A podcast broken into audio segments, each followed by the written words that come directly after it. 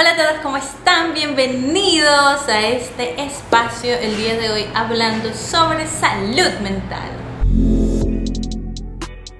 Vamos a hablar sobre la ansiedad, qué es y causas de la ansiedad y también vamos a escuchar la opinión de algunas personas que decidieron compartir cómo sienten la ansiedad y qué les da, o sea, cuál es esa reacción que el cuerpo tiene cuando sentimos ansiedad.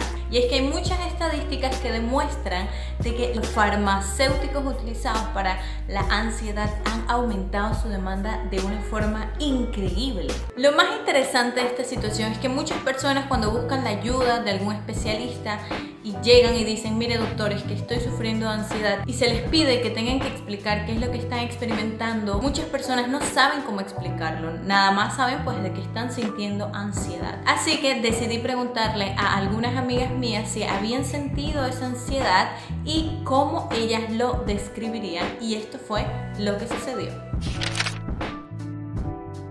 tanto como brotes en mi cuerpo por, por, estar ansiosa, como también dolores en mis articulaciones y hay que relajarse un poco más y, y bueno, ahí hay varios métodos que utilizo para, para poder controlar la ansiedad. Me pasa mucho con la comida. Por algún momento pensé que era normal lo de la comida, pero no.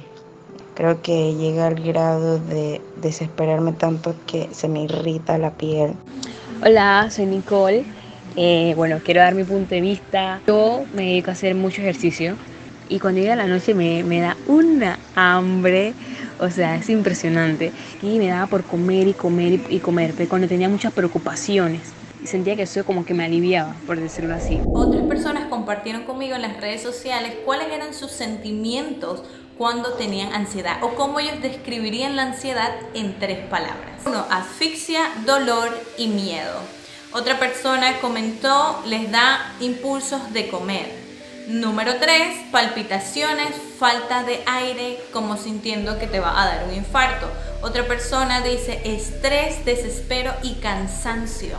Alguien más me comenta que frustración, preocupación y miedo. Miedo frustrante sin control propio. Y es muy interesante porque son respuestas bastante acertadas y están conectadas con otras respuestas de la ansiedad como la ansiedad por comer que vamos a tener un video de ese en nuestro siguiente episodio que vamos a hablar sobre la ansiedad de comer y cómo podemos trabajarla para superar este problema. En realidad la ansiedad es una emoción, una reacción natural del cuerpo y es necesaria, nos ayuda a adaptarnos y en muchos casos nos ayuda hasta ser más eficientes. La ansiedad la sentimos cuando nosotros percibimos que estamos ante una situación de peligro, alguna situación que nos va a exponer. Por ejemplo, si yo tengo que presentar algún examen en la escuela, si yo tengo algún trabajo, algún proyecto, es normal de que yo sienta ansiedad. El problema es cuando el estímulo no está proporcionado con la reacción que estoy teniendo. Por ejemplo, tengo una fiesta el fin de semana con mis amigos y toda la semana no puedo dormir, estoy pensando en la situación, todo el día me siento incómodo, todo el día estoy sintiendo este malestar por eso en específico del futuro, que estoy ya pensando, ok, voy a tener esa reunión, no me va a ir bien, qué va a pasar si me rechazan y muchas veces pueden crear grandes problemas en nuestra salud física aún si no sabemos manejar la situación. Así que hoy te voy a dar algunas causas de la ansiedad. Hay causas un poquito más serias como la depresión, que puede ser tanto fisiológico como un problema de personalidad, pero eh, puede causarnos esta ansiedad y tenemos que revisarnos, revisar si en realidad ese es el problema que nosotros estamos teniendo. Un trastorno de personalidad de estos que incluyen pensamientos obsesivos o de repensar mucho las cosas y estas personas que tienen este tipo de trastornos están también muy conectadas con la baja autoestima porque muchos trastornos de personalidad tienen que ver también o están incluyendo también la baja autoestima. Otra causa puede ser un duelo, que estamos pasando por una situación de pérdida. Y no solamente pérdida, digamos, de perder un ser querido que haya fallecido.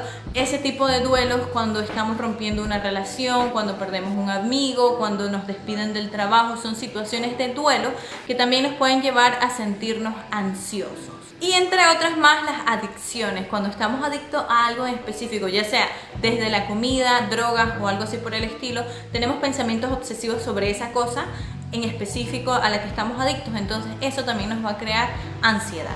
Hay otras causas que son mucho más comunes las relaciones complicadas, cuando estamos en una relación afectiva que nos está trayendo demasiado problema y errores de pensamiento, que yo pienso que los errores de pensamiento son de los más más comunes cuando no controlamos nuestros pensamientos o no aprendemos a manejarlos, digámoslo así.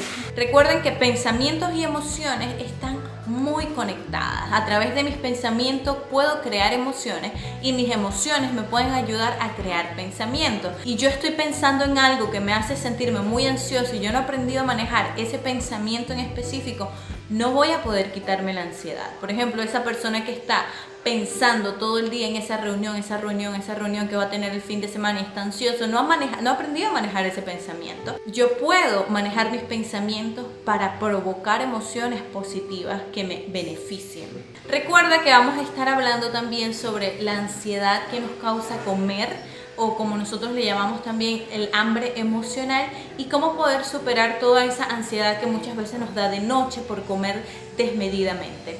Bueno, esto fue todo hasta hoy. No te olvides de suscribirte, dejar un like. Si tienes alguna pregunta o información que adicionar, déjala por favor aquí en los comentarios para que podamos discutirla y ampliar mucho más este tema. Nos vemos en un próximo video. Chao.